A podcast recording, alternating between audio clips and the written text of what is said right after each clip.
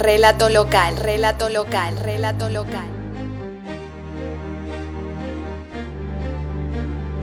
Escribo de lo que escucho, digo lo que siento.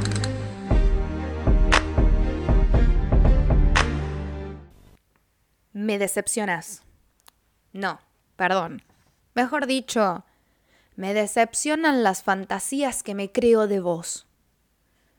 Me siento apostando todos los cambios arriba de una mesa invisible. Creo con esperanzas en los otros, en los otros que a veces son solo fantasmas en nosotros. Mi esperanza se pone ese empeño al hombro que luego veo caer al vacío.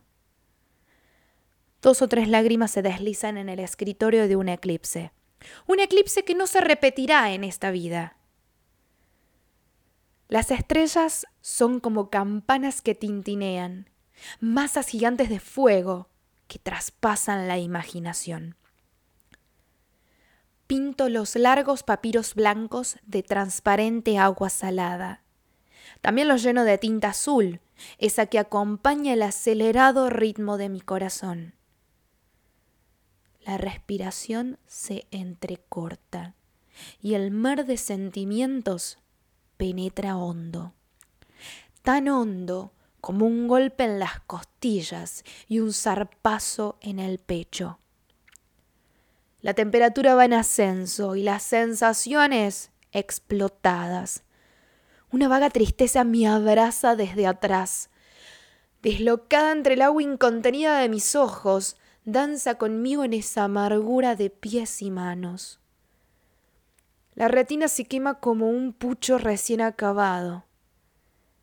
El corazón se estruja de muchos dichos sin causa, sin consecuencia.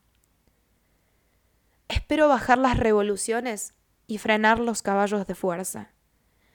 Me estiro y respiro. La cabeza se detiene para escuchar la música depositada en mis oídos. De cada decepción aprendo. De cada dolor me levanto.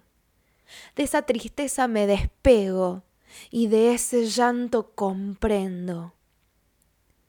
No es lo que dicen, es cómo lo dicen. No es lo que expresan, es lo que nos llega. Al final, es lo que queda. Pretendemos explicar ese consuelo de tontos. Pretendemos explicar lo inexplicable. Pretendemos prenderte a este mal de muchos. Hola, mi nombre es Brenda Petrone Vélez. Esto fue Relato Local, un lugar donde la música despierta a la poesía.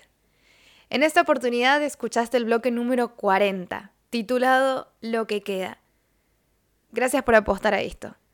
Gracias por seguir escuchando Relato, por recomendarlo, por compartirlo, por hacerlo vivo, porque en cada uno de ustedes es donde realmente esa poesía se hace viva. Cuando me responden, cuando me dicen que se sintieron identificados, cuando, cuando se expresan. Yo creo que es lo mejor y es lo que esto es lo que a esto lo hace crecer. Realmente muchísimas gracias por escuchar. Nos vemos en la próxima.